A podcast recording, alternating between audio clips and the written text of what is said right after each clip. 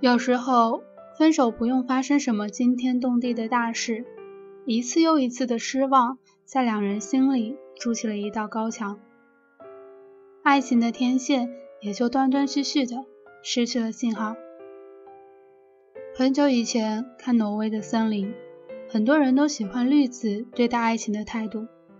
绿子说：“比方说吧，我跟你说我想吃草莓蛋糕，你就立刻丢下一切。”跑去给我买，接着气喘吁吁的把蛋糕递给我，然后我说我现在不想要了，于是你二话不说就把蛋糕丢出窗外，这就是我说的真爱。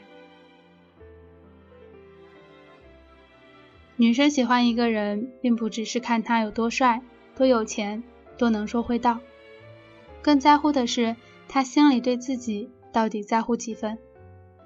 口渴时的一瓶矿泉水，冬天时刻在线的温暖手套，和难过时无条件站在自己身边的态度，这些才更让人感到安心。爱情从两个陌生人无数次擦肩而过后慢慢萌芽，就像进度条般，慢慢的被生活中的事情填满。他从零开始往一百跑去，有时快，有时慢，可是他也会后退。每当下雨打雷时，他都会偷偷的往后退一步。如果此时没有及时维修，那可能之前的努力都会白费。有些人已经填满进度条，步入了人生的下一个阶段，而另外一些人依然徘徊在爱情的迷茫期中。